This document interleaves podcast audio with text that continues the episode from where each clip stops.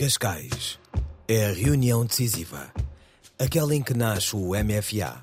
Foi em 5 de março de 1974. É aquela reunião em que se decide mesmo fazer o golpe de Estado e aprovar um programa político. Vasco Lourenço, estratego do movimento. Quando se fez a elaboração do programa, já se fala em, no, em movimento das Forças Armadas. É a primeira vez, portanto, é de, é de Cascais que sai o nome Movimento das Forças Armadas. A reunião de Cascais foi fundamental porque a partir daí tornou-se irreversível a ideia de que o movimento ia ter um programa político. Chega-te a mim mais perto da lareira, vou-te contar a história verdadeira.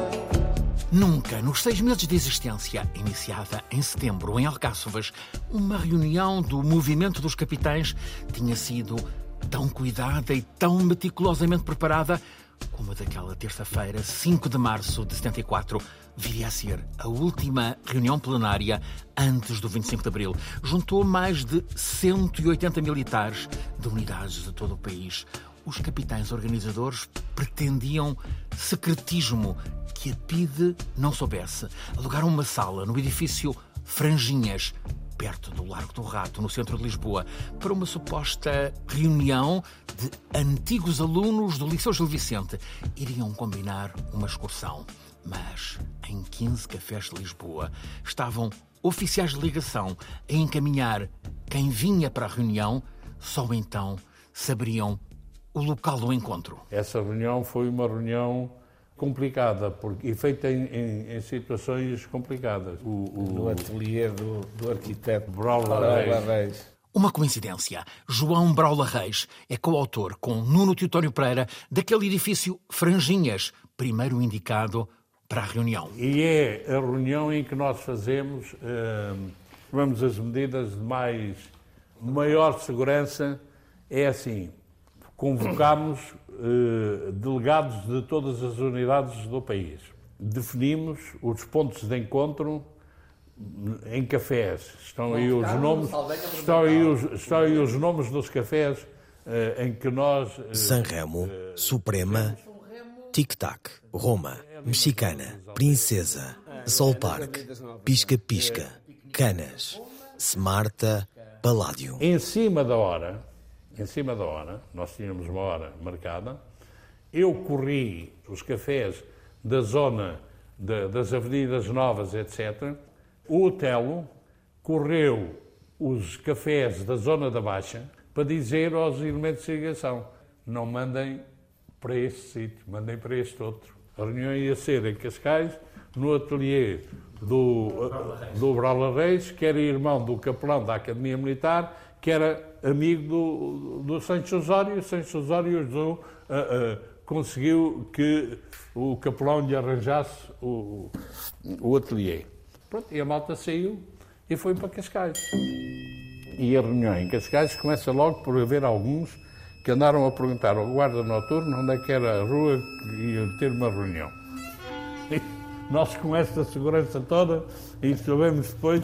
Bom, a reunião era um, um, um ateliê eh, com eh, escadas de madeira, pá, piso de madeira. Eu não sei como é que aquilo não veio abaixo.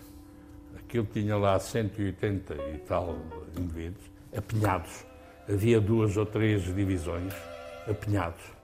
A publicação, dias antes, do livro de António de Spínola, Portugal e o Futuro, tinha precipitado os acontecimentos. Os militares indecisos convenceram-se que o golpe de Estado tinha de acontecer.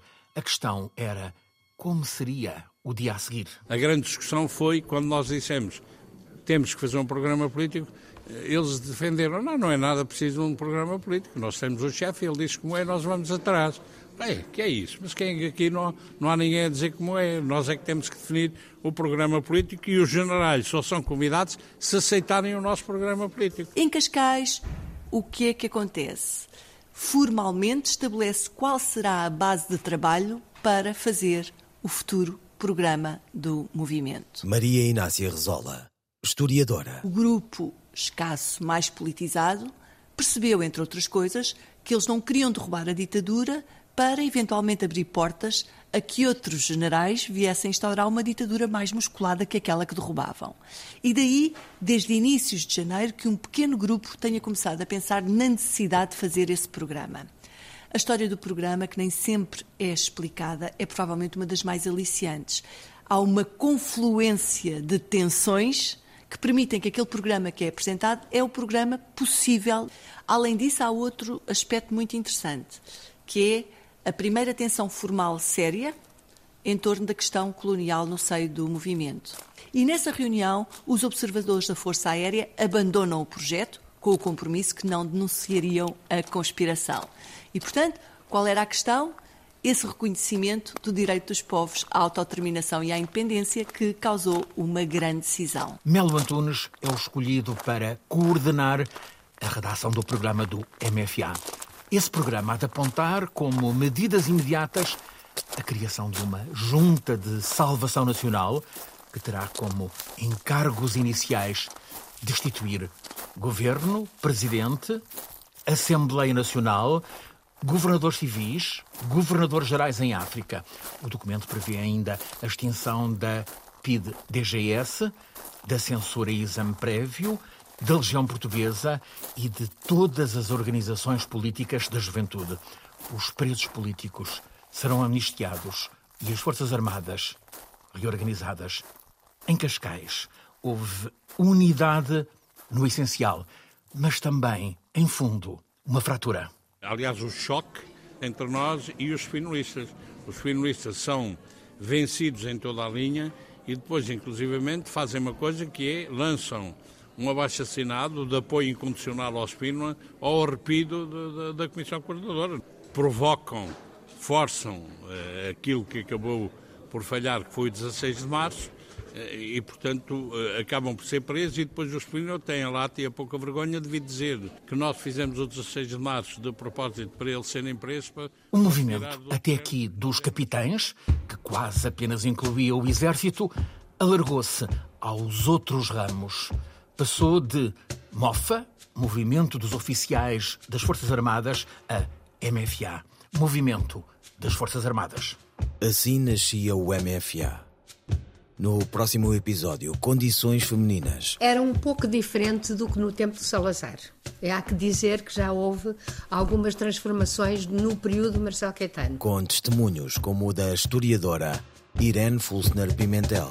Chega-te a mim mais perto da lareira, vou-te contar a história verdadeira